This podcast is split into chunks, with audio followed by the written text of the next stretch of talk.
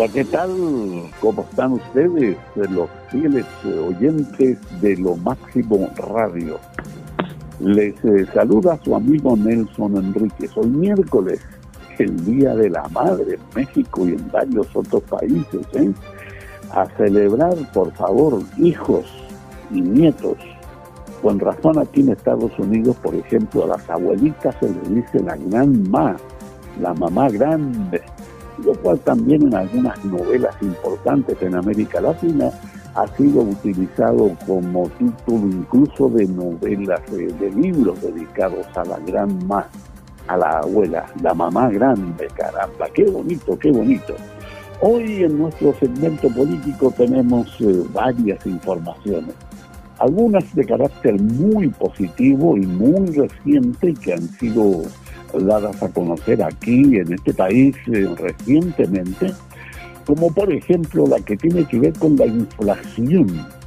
La organización que se encarga de llevar a cabo las eh, mediciones ha dado a conocer que el aumento de los precios eh, en el año que concluyó ahora, en abril de este 2023, es de solo un 4.9%, ¿eh?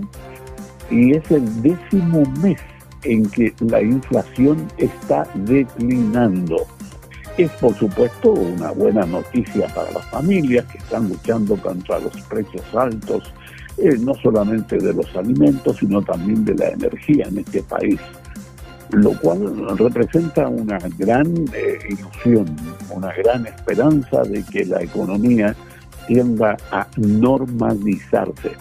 Otra información que llama la atención en lo inmediato es que un panel de la FDA, la organización que se encarga de autorizar eh, los medicamentos que se venden sin receta en Estados Unidos, ha dicho que una píldora para el control de la natalidad va a poder ser vendida over the counter. ¿Qué significa esto en Estados Unidos? que cualquier persona puede ir a comprarla, ¿no? No solamente las mujeres, también eh, los novios, digo, los señores, ¿no? culpables eh, también de, posibles embarazos, pero esto es control de la natalidad. Es un eh, un, paso, digo, muy significativo. En décadas estar luchando contra la forma en que se puede tratar la contraconcepción, lo cual ahora entonces no requerirá de autorización del médico. Sin receta, esa es la noticia. Por ese motivo se, está destacando tanto. Otra información tiene que ver con lo que pasa eh, con ese congresista eh, de Nueva York que se llama George Santos, quien eh, está enfrentando siete cargos por fraude en línea, ¿no? Trece cargos de lavado de dinero y una, un cargo por eh, obtención ilegal de fondos públicos.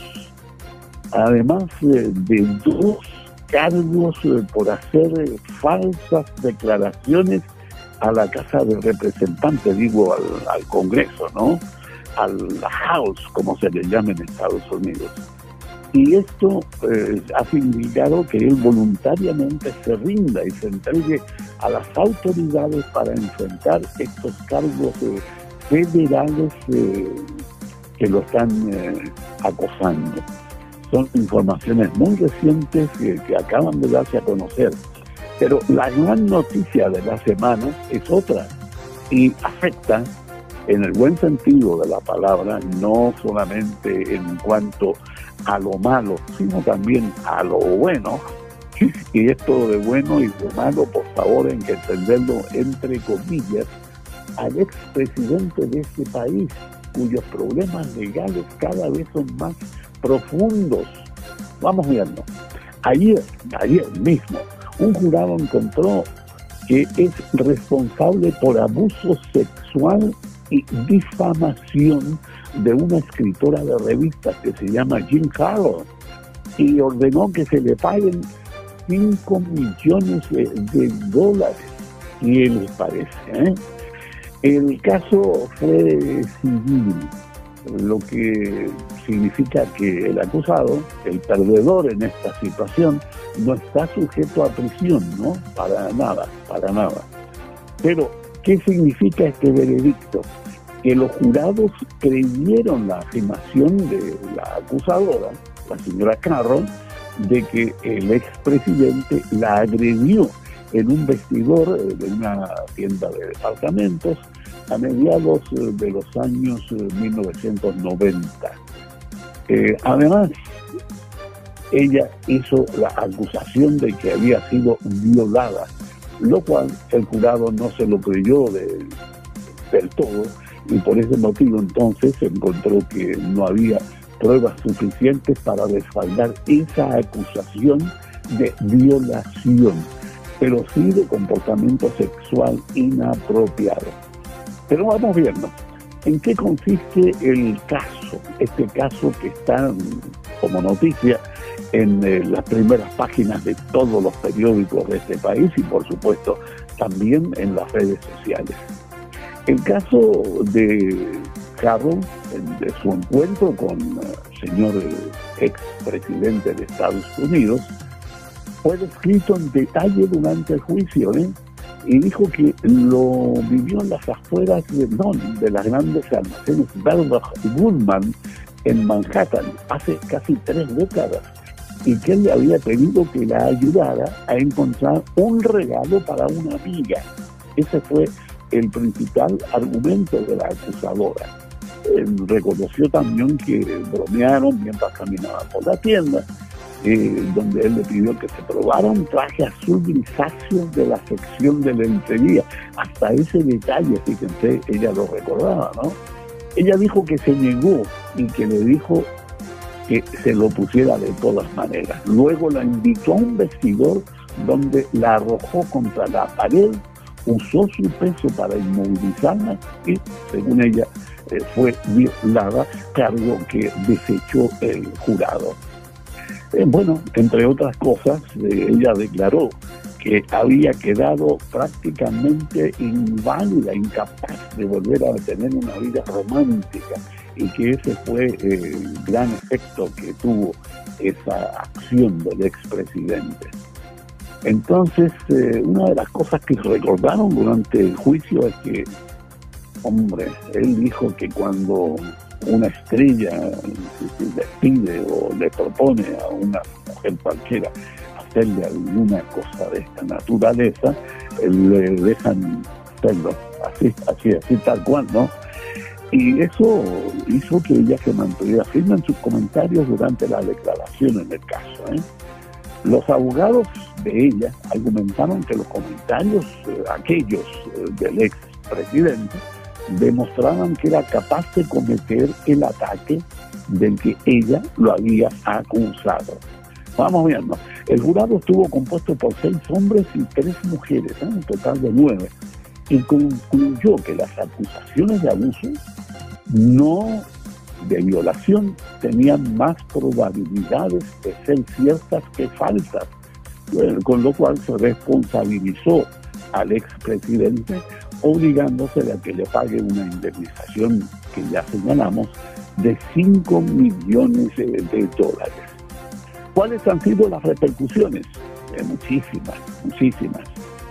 El veredicto de jurado debe ser tratado con seriedad y es otro ejemplo del comportamiento indefendible del expresidente, dijo Asa Hutchinson, ex gobernador de Arkansas y crítico de él desde hace muchísimo tiempo. Esto naturalmente representa un impacto político considerable en Estados Unidos, aunque los números en las encuestas eh, de su principal rival dentro del mismo partido republicano han mejorado, pero no lo suficiente como para que pensemos de que el expresidente no pueda ser eh, el ganador de las eh, elecciones primarias eh, republicanas a efectuarse el próximo año. Vamos viendo. Esto se agrega al hecho de que más de una docena de mujeres han acusado a Trump de conducta sexual inapropiada. ¿eh? Y por supuesto que su reacción, la reacción de él, dice de que esto es de carácter político, que representa una casa de brujas y que al mismo tiempo es una vergüenza para Estados Unidos. Pero no olvidemos que se trata de un veredicto avalado por la voluntad de un jurado y siempre se ha dicho de que el jurado representa al pueblo de este país y lo que el pueblo determina de alguna manera debe ser considerado como la voz de Dios. Caramba, esa es la situación. Así va la política dándose vueltas y vueltas en todo sentido, hacia adelante y hacia, adelante, digo, y hacia atrás, porque es probable que, el gobierno federal se quede sin financiamiento para pagar sus deudas eh, este, esta misma semana, este mismo fin de semana. Eso es todo por el momento. Y mañana tendremos el regreso de Jan Galván Kent en este espacio de Lo Máximo Radio. Muchísimas gracias por la atención y nos encontraremos en cualquier eh, situación y cualquier momento muy próximamente.